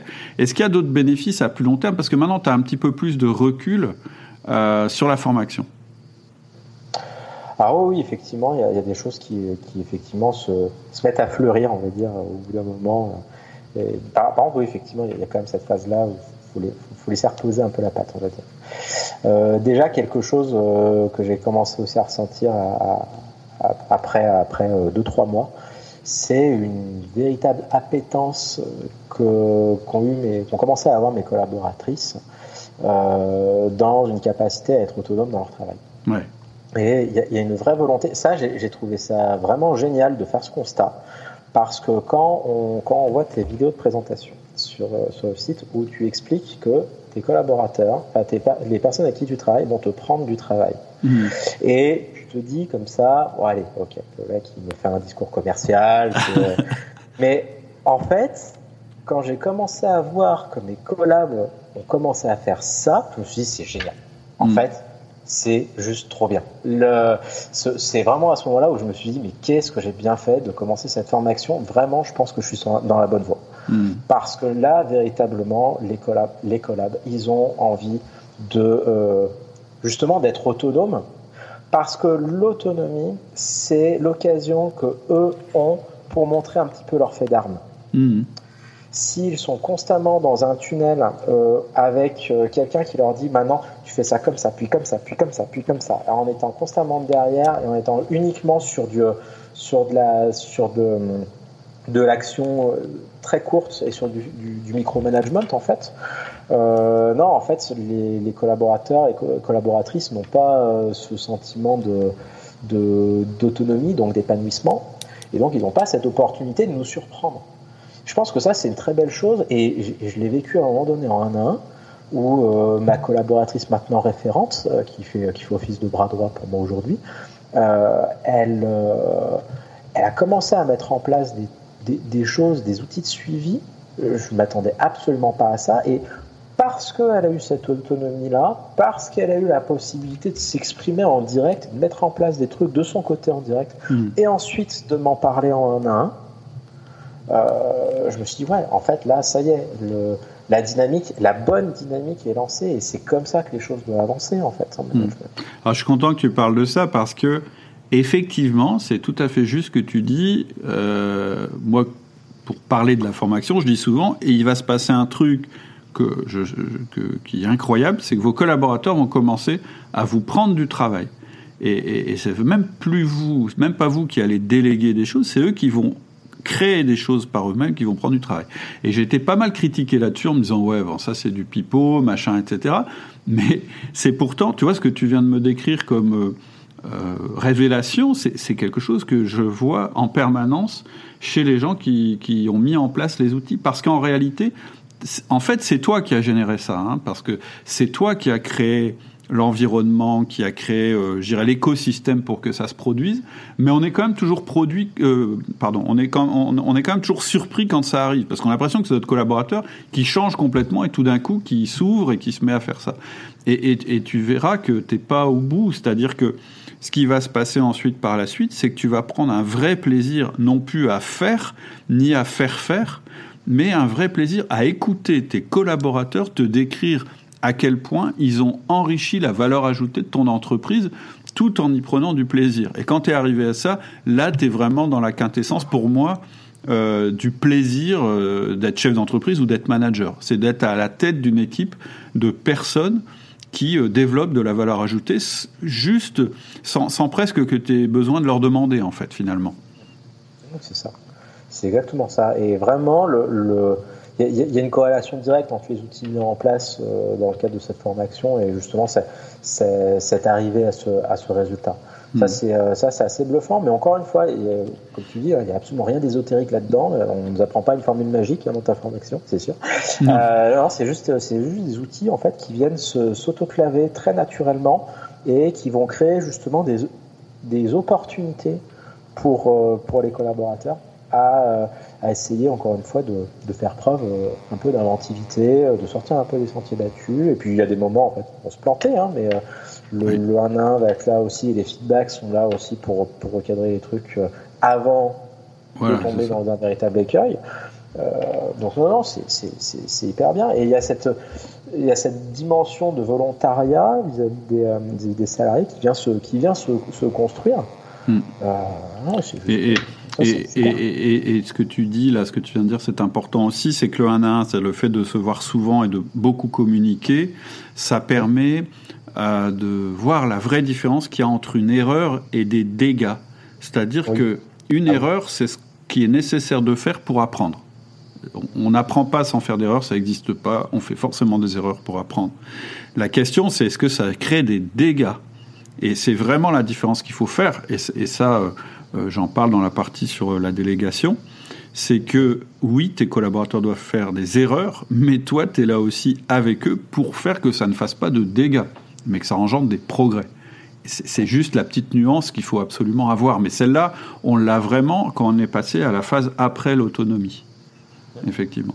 Et, d'ailleurs, euh, cette, attirance, je pense, pour l'autonomie de nos collaborateurs, elle est bien présente chez les managers. Ils savent juste pas comment faire parce que un des podcasts, je crois que le podcast le plus écouté euh, d'outils du manager, c'est faites de vos collaborateurs des héros. Donc, je pense quand même que c'est quelque chose qui parle à la base euh, même si c'est pas naturel, c'est quand même quelque chose pour lequel le manager a un intérêt. C'est pour ça que euh, c'est très intéressant que tu, bah, voilà, ton témoignage à ce titre-là est intéressant. Mais justement, ce côté, euh, ce côté fait de vos collaborateurs des héros, ah, mais je en fait, je l'ai vécu mardi, pas plus tard que mardi dernier, mais un à un sur les, mardis matin. et une, collaboratrice qui a commencé vraiment en en janvier, donc c'est vraiment tout frais, euh, qui, euh, qui, on lui a confié, on va dire, une tâche qui, euh, qui alors qu'on confie jamais en fait à des, à des novices.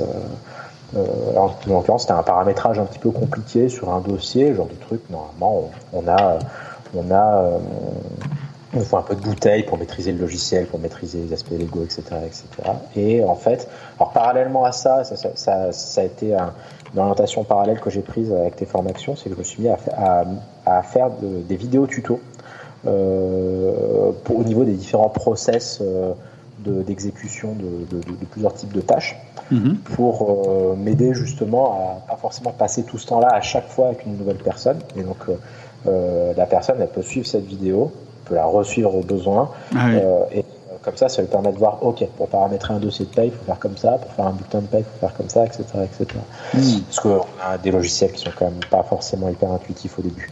Et euh, le fait de pouvoir lui dire, allez, tu regardes cette vidéo et maintenant tu vas faire ça. Et euh, vas-y, montre-moi. Et puis surtout, sache une chose, c'est que tu as le droit de te planter. Hmm. Tu as le droit de te planter, c'est pas un problème. Euh, je m'attends pas à ce que tu y arrives euh, à 100%. Je serais même très surpris que tu arrives à 100%. Mais allez, vas-y, fais, montre-moi. non seulement elle me l'a fait, mais elle me l'a fait nickel.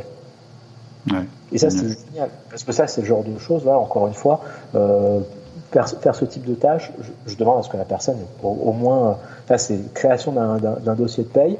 La personne n'a jamais fait de paye de sa vie. Elle est là depuis deux semaines dans, dans, mon cabinet. Je lui ai confié ça, c'était le truc quand même plutôt risqué. Euh, ben non, en fait, ça marche. Hmm, hmm. Ça fonctionne. Mais parce qu'effectivement, il y a eu ces, ces, outils au départ. Lorsqu'elle a intégré mon cabinet, ben, j'ai mis, j'ai commencé à mettre en place les 1 1 aussi avec elle. Elle a raccroché les wagons là-dessus. Hmm. Le, le, fait qu'il y ait justement ces différents outils, elle est rentrée, on va dire, dans ce système. Quand tu parles de système de management, je trouve ça très très vrai. C'est que vraiment, faut, faut imaginer le truc comme étant une machine qu'on a construite et puis après, ben, les, nouvelles personnes qui vont travailler avec, euh, avec nous, ben, euh, elles vont rentrer dans ce système-là. Bon, c'est pas, pas de la machination non plus, hein, mais euh, elles vont rentrer dans ce système et puis elles vont se rendre compte que les choses, elles fonctionnent, elles avancent et on gagne un temps, un, temps de folie. Et du coup, c'est fluide. Et du coup, t'es plus, toi à la fois, tu peux faire ton vrai rôle, tu peux être exigeant, t'es plus pris en otage par tes collaborateurs. Eux non plus, d'ailleurs. Euh, les bons, ils vont pas partir parce qu'ils sentent que c'est un système qui fonctionne, etc. Et du coup, ça te libère, toi, en tant que chef d'entreprise, déjà au niveau de ton temps passé, mais aussi au niveau des soucis que tu as, parce qu'il y a beaucoup de chefs d'entreprise qui ont ce souci d'avoir des salariés qui les quittent.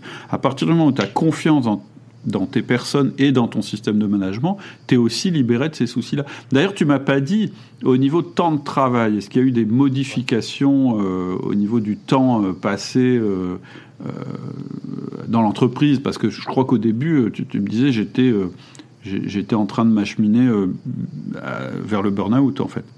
Ouais, ah, mais il y a vraiment, j'ai vraiment une phase dans ma carrière où où, où, je suis vraiment pas passé loin, je pense, d'un vrai bon gros burn-out euh, qu'on n'a pas envie d'avoir. Euh, parce qu'au début, vraiment au tout, tout, tout début, quand j'ai commencé à travailler en tant que collaborateur, hein, pas en tant que chef mhm. d'entreprise, euh, j'avais tapé, je, je, tapais à un moment donné du 80 heures par semaine. ouais. On a tous connu. Et en fait, et c'est juste pas bon.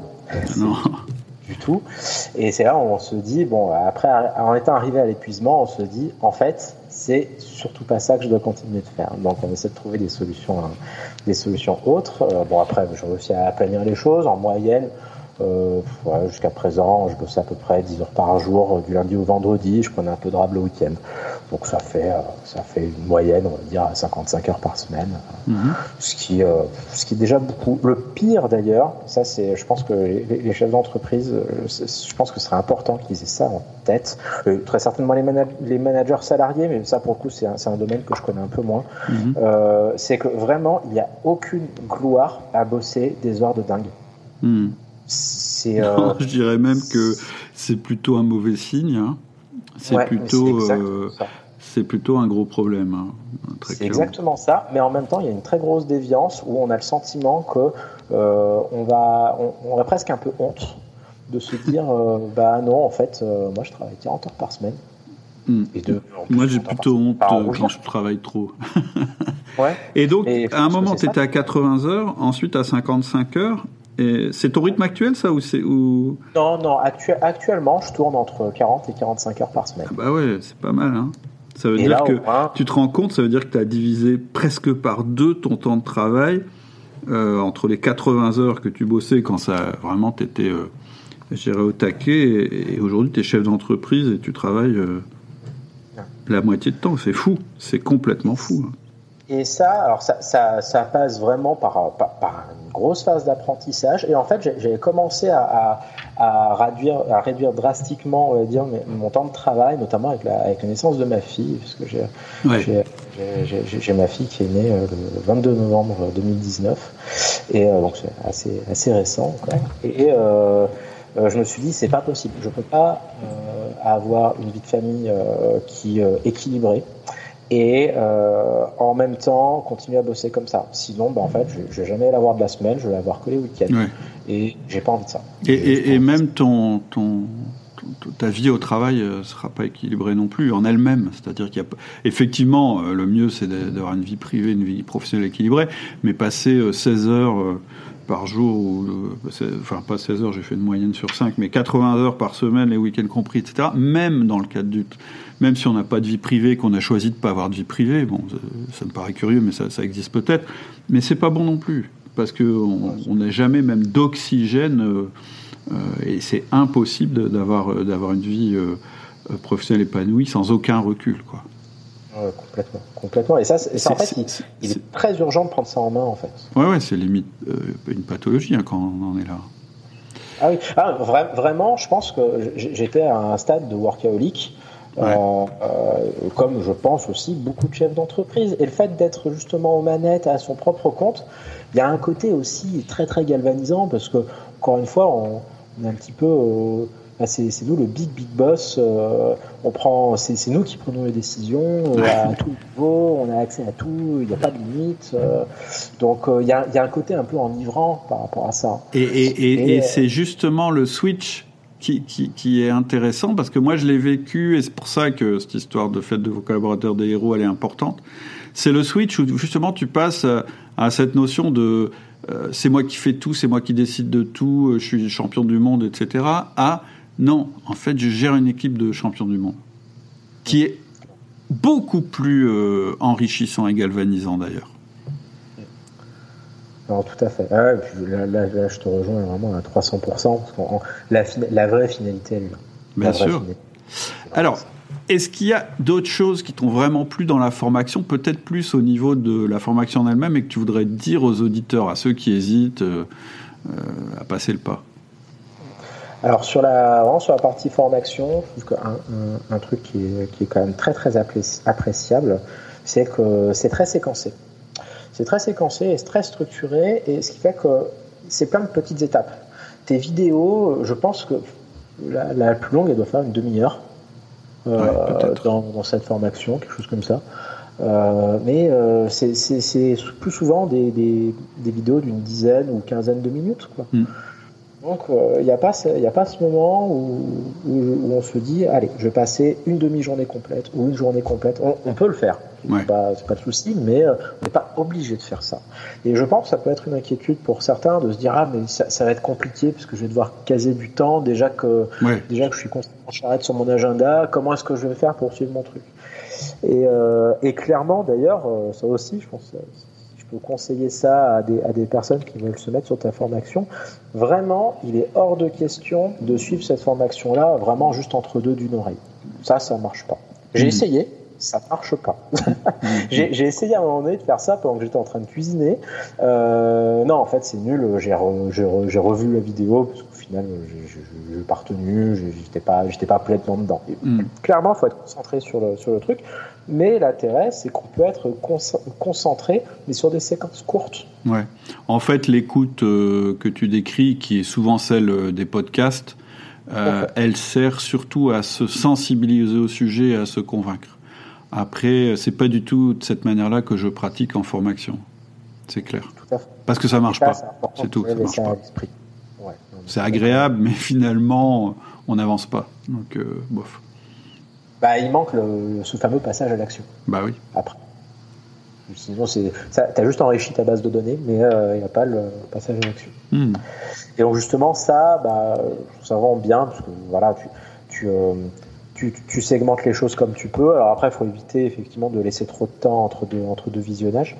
C'est important de garder une certaine dynamique et une certaine récurrence, mais au moins on, peut s'y consacrer, euh, même si c'est une demi-heure euh, par jour, euh, on arrive à avancer petit pas par petit pas et à ajuster les choses en fonction du niveau de du, niveau de charge, on va dire du planning. Donc ça, c'est quand même très très bien.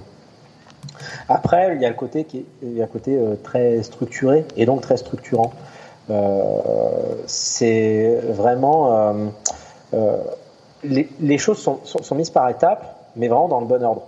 Hmm. On n'a pas, c'est pas une c'est pas une, grosse une grosse série d'informations qu'on a qu'il va falloir digérer, qu'il va falloir détricoter pour retricoter.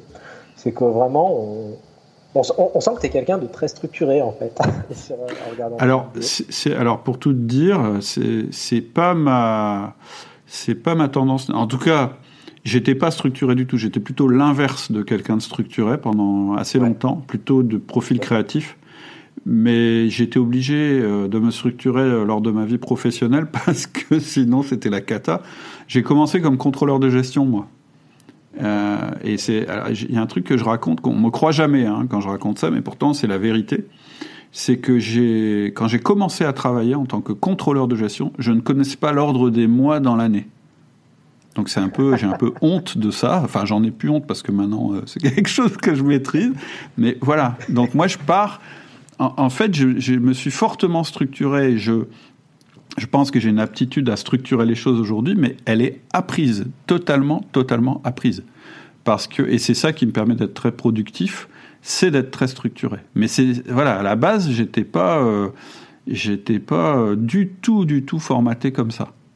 Et ce qui prouve d'ailleurs un truc que je, supporte pas d'entendre et que j'entends beaucoup, euh, parce qu'en France, on, aime bien utiliser le mot ou plutôt que le mot et. Euh, on nous dit toujours, bah, tu es, soit créatif, soit organisé. Et non, tu peux être créatif et devenir organisé en plus, et, ça n'enlève rien à ta créativité, au contraire, ça l'enrichit, et vice-versa. Donc non, non, ça, non, je partais pas. Alors après, oui, oui, ça m'a structuré de faire du contrôle de gestion et puis plus tard de, de manager des entreprises, etc. Et, je suis par contre complètement d'accord. Le, podcast, il, permet de comprendre les concepts, mais les formations permettent de les mettre en œuvre dans le bon ordre parce qu'il y a un ordre, effectivement. Et, ça, et, cet ordre, il est vraiment primordial. Et, même justement, si on, continue à faire le parallèle par rapport au podcast, c'est quelque chose qui, est assez flagrant. C'est que euh, les podcasts, c'est plusieurs idées pas du tout déconstruites, hein, parce qu'elles vont toujours dans un même sens, mm. mais par contre qui sont, qui sont quand même beaucoup plus euh, dispatchées.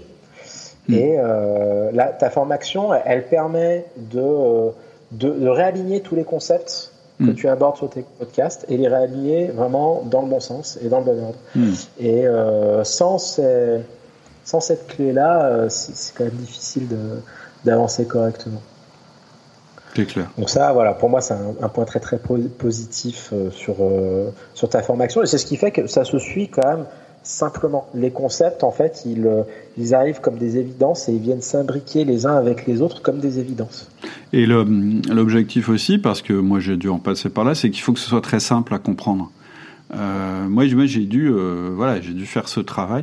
En fait, je dis souvent, si, si tu veux devenir bon, il faut pas demander à quelqu'un qui était naturellement bon au départ faut demander à quelqu'un qui était euh, euh, plutôt mauvais au début, qui s'est amélioré. Tu as beaucoup plus de choses à apprendre de ce genre de personnes. Euh, je prends l'exemple dans une salle de sport, si tu vas voir le mec qui de toute façon était né et qui poussait 110 kilos développé couché, quand il est né, il saura rien de dire sur comment devenir fort au développé couché. Par contre, le mec qui a commencé, qui n'arrivait pas à soulever la barre et qui maintenant fait 110 kilos, lui, tu as des choses à apprendre de lui. C'est pareil pour la course, mais je pense que c'est pareil aussi pour pour, euh, pour le travail. évidemment, il faut demander à quelqu'un qui a réussi à le faire. Sinon, il ne va pas te donner des bons conseils. C'est clair, c'est clair, c'est clair. Et, euh, et toujours par, rapport au, point positif de, de, ta formation, c'est euh, pareil, tu, l'évoques déjà très souvent, mais c'est le fait que ce soit quand même très concret, que ce soit très. Hmm. c'est très tangible en fait. et justement le fait que ce soit très tangible, c'est ce qui te permet d'orienter ça sur un côté action. Hmm. Euh, c'est pas. alors, ok, il y a des brins de théorie. Il faut quand même euh, commencer par, euh, par fixer, à mettre les bases de, de, certains concepts, donc forcément, ce sont des aspects plutôt théoriques. Mais en fait, très vite, d'une part, cette théorie, elle est appliquée d'une manière, elle est exposée d'une manière très très concrète. Hmm. Donc, on arrive à, à, à, rapidement brancher cette théorie dans notre petit cas particulier qui n'est pas le même que qu'un tel ou un tel. Mhm. Et en plus de ça, après très rapidement, on arrive sur le euh, allez, bah là maintenant, commence à lister ça, puis maintenant avec cette liste-là, bah, fais ça, etc., etc. Donc ce qui fait que même si, même si c'est en vidéo, même si c'est pas une formation présentielle, euh, non, en fait, ça, ça empêche pas de passer à l'action. À la mhm. seule condition que la personne euh, ne soit pas juste pointée là en voyant de la lumière. Non personnellement, et je pense que c'est un prérequis euh, indispensable, euh, j'ai pris cette formation pas dans une volonté de changement. Et euh, si effectivement tu n'as pas cette volonté-là, si tu t'imagines que tu récupères ça comme si tu téléchargeais un fichier et que c'est bon, comme par magie les choses vont se faire, non, ça ne marchera pas. Non, non, dans ce cas-là, en fait c'est tout l'intérêt du podcast. C'est-à-dire qu'il a aussi cet intérêt-là qu'il va préparer les personnes. Euh, c'est très clair. Soit le podcast adhère, soit t'adhère pas. Si, si le, tu vois là, ça fait euh, ça fait une heure un quart qu'on s'écoute. Je pense que les gens qui nous écoutent encore, clairement, ça veut dire qu'ils sont prêts à passer à l'action, parce que sinon ils se donneraient pas le mal d'écouter une heure euh, un quart de, sur le management. Les gens qui adhèrent pas au podcast, de toute façon, ils n'adhéreront pas aux formations. Donc mmh. le rôle du podcast ou des vidéos que j'ai faites, c'est déjà de valider si on est d'accord sur les concepts. Après, si on est d'accord sur les concepts, c'est de valider si on est prêt à passer à l'action. Et ce que tu dis, c'est tout à fait juste. Quelqu'un qui n'est pas prêt à passer à l'action, faut pas qu'il prenne une formation. Parce qu'en fait, il va l'utiliser comme un podcast et ça sert à rien. Autant écouter les podcasts, ça coûtera moins cher. c'est exactement ça. Et après, le, risque, c'est d'avoir une frustration derrière en se disant, ouais, au final, c'est nul, ça sert à rien. Et en fait, non, euh, non si tu le mets pas en application, ça sert à, ça rien de plus qu'un podcast en fait. Est-ce que tu as des chiffres ou des résultats concrets aussi que tu pourrais partager Tu en as déjà donné pas mal quand on, euh, pendant, pendant le, le, le, début du podcast, mais est-ce que tu as, as d'autres choses, euh, je dirais, euh, sur des aspects un peu plus concrets ou factuels? Mmh. Alors pour l'instant, en termes de données, on va dire strictement financières, je n'ai pas encore le, rebond, mmh. même si ça fait partie, on va dire, de, ma stratégie que j'ai mise en place pour l'année 2021. Mhm. Euh, donc là, pour l'instant, les, les éléments concrets. Alors, si, ça, si ça peut t'encourager, je te le dis, euh, j'ai eu il y a quelques temps des personnes euh, que j'avais accompagnées puis qui, qui, a mis en place euh, des choses et qui est expert comptable. Il, m'a dit là, alors lui, c'est, c'est l'année où il a travaillé le moins, où il a le plus délégué et où il a le plus embauché qu'il a eu les meilleurs résultats. C'était l'année dernière, en plus pendant le Covid. Bah, Donc voilà, bah, si ça peut t'encourager. c'est pas garanti, mais en tout cas, euh, voilà, lui, euh, ça m'a fait vraiment plaisir. Ça, ça me surprendrait pas et en fait j'ai construit on va dire mes, mes, mes axes de mes axes stratégiques dans, dans ce sens. Quoi. Mais euh, où, là, par contre, un, point euh, qui est encore une fois très très récent euh, très factuel, je pense que ça peut pourrait aider quelques-uns peut-être, c'est le fait que j'ai eu un gros turnover. Quand on a trois salariés, on a très vite un turnover qui est énorme. Et ah oui, si on a un qui part, ça fait 30%. Et ah ouais. et là, pour le coup, sur trois, sur trois collabs, sur trois collaboratrices, il y en a deux qui sont partis. D'accord. et ça, euh, le. Bah, elles sont, elles sont pas parties à cause d'outils du manager quand même. Non, pas du tout. Même, euh, que ça. Alors, il y, en a. Euh, en plus, c'était, il y, avait un monsieur et deux dames. c'est le premier, c'est le licenciement que j'ai, expliqué tout à l'heure. Ouais, et la deuxième, c'est une salariée avec qui bon, bah, les choses se passaient bien. Et là, pour le coup, c'est vraiment, c'est, vraiment des circonstances de vie perso. D'accord, d'accord l'oblige à dire, enfin, à, obliger à se poser, à dire, ok, qu'est-ce qu'on fait? Bon, on va s'arrêter là, on, va s'arrêter. Hmm. Et euh, bon, mine de rien, avoir une salariée qui a 12 ans d'expérience, euh, ah qui s'en va, forcément. Alors déjà, alors trois salariés, alors deux salariés sur trois qu'on remplace, on se dit mon Dieu.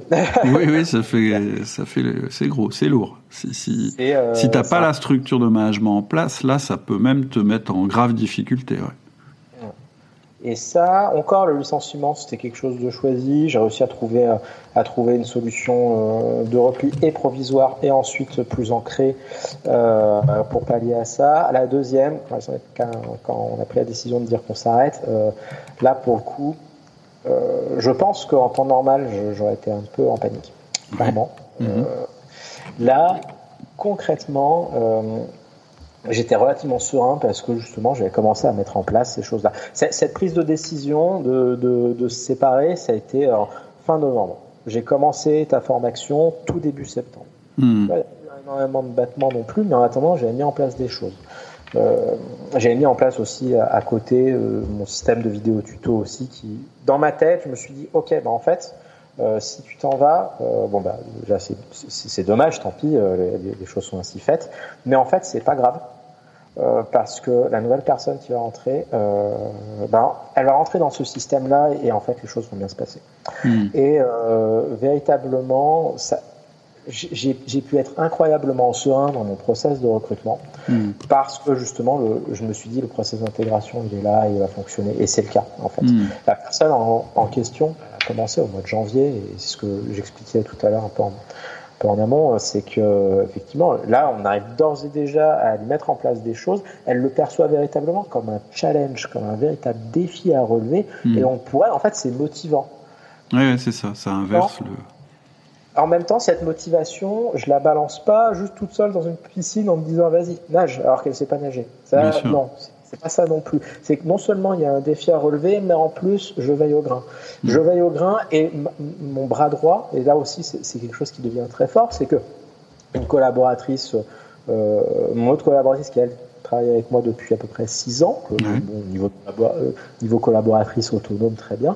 Là, j'ai pu la faire monter d'un step, en fait, en disant, écoute, Maintenant, euh, là, tu avais, avais, une assistante, maintenant, tu vas en avoir une deuxième. C'est quand, même, quand même pas rien. Et puis maintenant, bah, tu vas pouvoir bah, tu vas pouvoir commencer à déléguer ça, ça, ça. Et hmm. puis, euh, toi, tu vas pouvoir te focaliser sur telle, telle, telle chose. on a pu se structurer de cette manière-là, et ça, c'est quelque chose que je n'aurais jamais pu mettre en place sans une méthode préalable. Et vraiment, ta formation, ça m'a permis d'être très serein sur ce process, et non seulement d'être très serein, mais en plus de ça, euh, bah, mes deux collaboratrices assistantes qui sont quand même vraiment débutantes, hein, euh, bah, elles s'en sortent super bien. J'en suis super content. Très certainement qu'elles m'écoutent. Alors j'espère qu'elles ont, elles ont le sourire en, m'entendant. Euh, voilà. Euh, mais en attendant, ouais, je, suis quand même, je suis quand même très très satisfait de, de, de, les voir justement prendre du plaisir à évoluer. Hmm. Je vois ma collaboratrice qui au début avait un petit peu peur de d'avoir ce statut où vraiment elle va encadrer euh, deux assistants et au final bah, elle se dit oui mais Genda en fait tu avais, raison tu as bien fait de faire ça. Hmm. euh, et, euh, et, donc ce qui fait que ça, ça, lui plaît elle trouve du plaisir à cet aspect là et moi bah, je, suis super content. Donc au hmm. final on est tous alignés à un moment qui n'était pas du tout gagné d'avance, parce qu'encore une fois, quand tu, quand tu remplaces euh, les deux tiers de ton effectif, tu t'attends pas forcément à avoir ça en deux semaines. c'est clair, c'est sûr. Et, euh, et ça, j'ai trouvé ça génial.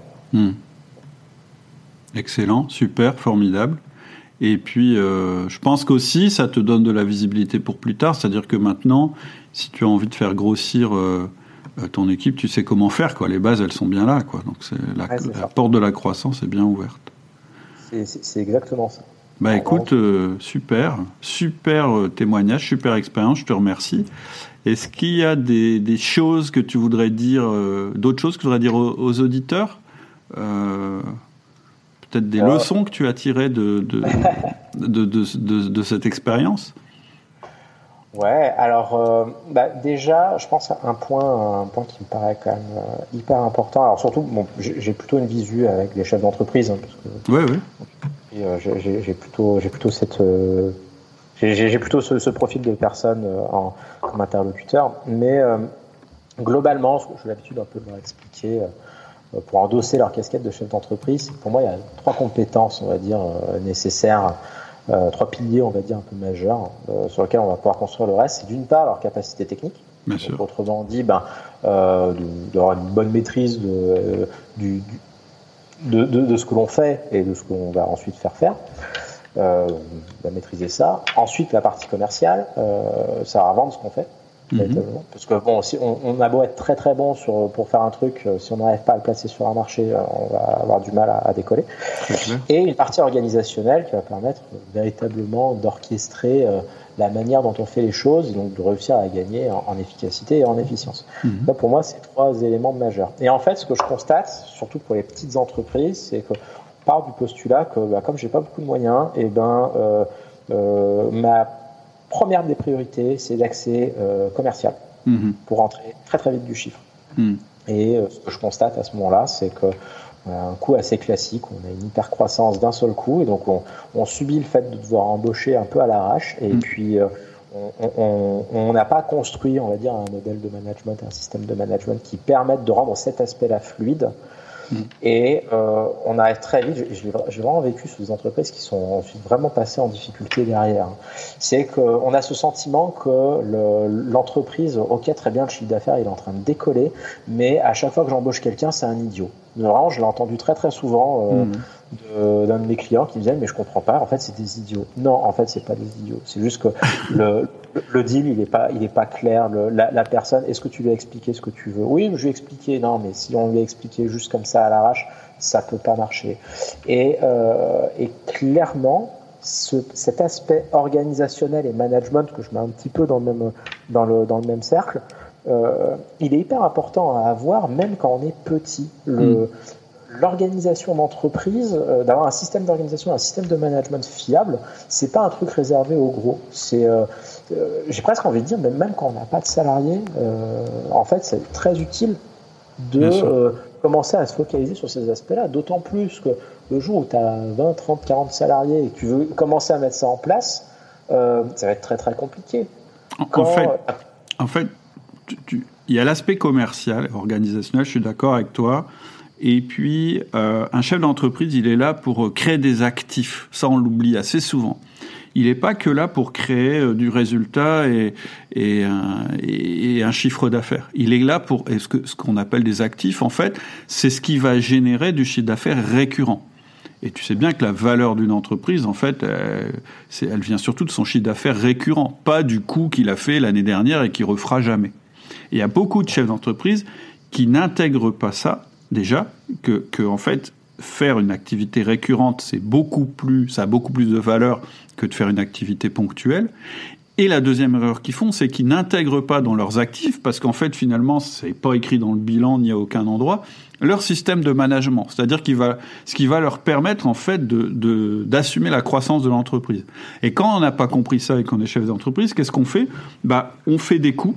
C'est-à-dire que le chiffre d'affaires, il fait un bond et immédiatement derrière, il s'effondre parce que finalement on n'a pas la structure, et puis on embauche, puis ça marche pas, puis ça nous pose des problèmes, donc on est obligé de licencier, et donc il faut réembaucher, et du coup en fait on se met à faire du mauvais management, et du coup on perd son chiffre d'affaires. C'est-à-dire que je suis d'accord avec toi que en fait tout ça ça doit se faire en parallèle.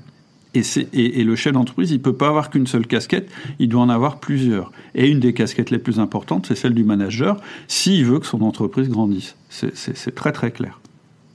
Maintenant, je mets juste un bémol parce que j'y ai jamais pensé avant. C'est un cas qu'on a eu récemment euh, d'une personne qui a suivi la formation et qui me disait bah, j'ai fait tout euh, comme c'était indiqué et finalement ma, ma boîte ne euh, décolle pas.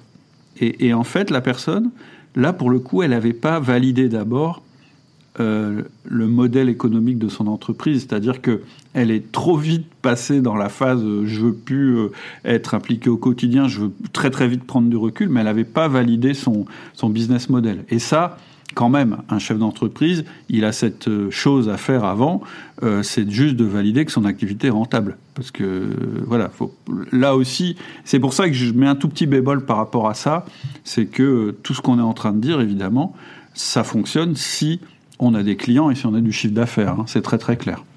C'est vrai, non, mais tout à fait raison. Ça c'est ça c'est certain. Sinon effectivement, on, euh, ça devient de la perte sèche. Effectivement, ben le, le, le, facteur management, comme tu dis, c'est un actif. Il faut le voir vraiment comme un investissement. Donc effectivement, faire un investissement à perte, bon, c'est un peu dommage. c'est clair, exactement. on peut le voir comme ça. Euh, mais par contre, je pense que ça, ça va vraiment. L'aspect management, le fait, l'intérêt de le mettre dès le départ, c'est que c'est quand même beaucoup plus simple à le mettre en place. Moi, je le vois bien. Euh, les, les, en termes d'organisation, bah, c'est beaucoup plus simple de mettre en place euh, des 1 à 1 avec trois personnes. Oui. Euh, du jour au lendemain, je veux dire. Alors que si j'en avais euh, une dizaine, bon, ce serait certainement beaucoup plus compliqué. Oui, oui. Donc ça, c'est important, je pense, de le prendre en amont. Et encore une fois, des, petites entreprises, je pense pas, elles, doivent surtout pas avoir peur de, de ça. Quoi. Hmm, je suis tout à fait d'accord avec toi. D'ailleurs, une des questions récurrentes sur le forum que j'ai, c'est voilà, j'ai 40 salariés, j'arrive pas à faire des 1 à 1 avec tout le monde, comment je fais? Euh, donc c'est exactement le problème que tu décris. Hein. Euh, je dis ça en rigolant, hein, c'est pas forcément 40, mais, mais j'ai le cas. Et donc faut expliquer, bah, le premier pas c'est de mettre en place des relais de communication avec qui on va commencer. Mais effectivement, euh, l'idéal c'est ce que tu viens de décrire. Aujourd'hui j'ai trois salariés, je mets tout de suite en place un système de management. Ça, ça coûte très peu en termes de temps et c'est un actif pour le futur. Donc ça, c'est le meilleur cas de figure qu'on puisse trouver. Ou bien le manager qui arrive tout juste en poste euh, et puis qui a 8 personnes dans son équipe, par exemple. Après, euh, voilà, l'autre cas de figure, on le gère aussi. Hein. Quelqu'un qui a déjà 40 personnes et qui est déjà débordé, bah, c'est la même méthode, sauf qu'il y a des petites étapes intermédiaires à mettre. Ok, bah écoute, euh, super. Ça fait je crois, une heure et demie quasiment qu'on parle. ah, je t'avais prévenu. non, mais, mais c'était passionnant, c'était passionnant. Euh, en tout cas, je te remercie d'avoir passé un petit peu de temps euh, avec moi. J'espère que ça va parler aux auditeurs. Euh, si, si, des personnes veulent t'interroger ou discuter avec toi, est-ce que tu es sur le forum? Euh, oui, alors c'est vrai que je j'interviens pas forcément régulièrement, parce que c'est vrai que forcément ça, ça, nécessite un petit peu de temps, mais je l'ai déjà fait deux trois fois. D'accord. Euh, D'ailleurs, c'est très c'est très drôle, la personne se reconnaîtra certainement, mais j'ai quelqu'un en fait qui, qui s'est mis en contact avec moi sur LinkedIn après pour me demander en, direct un, témoignage. Donc j'ai échangé directement avec cette personne. Ah d'accord. Justement pour lui expliquer, bah voilà, bah, la formation LME, c'est comme ça, comme ça et tout. C'est super cool. Vas-y, fais-la. Ça, ça, vaut le coup. J'ai eu cette occasion là. Bon, bah, bah, voilà. Techniquement, oui, je, je suis je suis euh, techniquement joignable sur, euh, sur le forum, hein, euh, si, si, si, jamais, pas de problème, mais également sur LinkedIn. D'accord. On, cherche. Gendal Ramon. Ouais, c'est ça, tout à fait. Et voilà, s'il y a des personnes qui veulent venir échanger, discuter, vous êtes tous très bienvenus. J'aime bien me prêter à cet exercice-là, donc Super. n'hésitez pas. Je te, tout à l'heure, on, on, va arrêter là, mais j'ai un truc à te proposer juste après à propos de la formation tableau de bord dynamique que tu n'as pas prise, mais j'aimerais bien avoir ton avis là-dessus puisque tu es dans la partie. Ah, bah ok. En attendant, bah, écoute, euh, je te remercie infiniment. Et puis, ah, euh, merci beaucoup à toi de m'avoir accueilli, parce que pour moi, ça a été un moment aussi très, très, très agréable de pouvoir euh, échanger avec celui que j'appelle mon mentor du management en ce moment. Wow. Là, vous ne voyez pas, mais je suis en train de rougir. Euh, vraiment, euh, ça a été un instant très, très agréable. Super, à bientôt. À très bientôt. Salut Gendal, au revoir. Voilà, c'est tout pour aujourd'hui. J'espère que ça vous a plu autant qu'à moi. Euh, si le podcast te plaît, évidemment, et si tu as envie de nous rendre un grand service, c'est le moment d'aller dans ton appli de podcast et de cocher les 5 étoiles, voire de nous mettre un commentaire, ce qui est encore mieux. C'est le seul moyen, c'est le moyen le plus important pour que le podcast soit diffusé le plus largement possible. Ça prend quelques secondes et ça nous rend un énorme service. Donc merci d'avance et puis je te donne rendez-vous soit tout de suite sur le forum ou soit la semaine prochaine sur le podcast. À bientôt. Au revoir.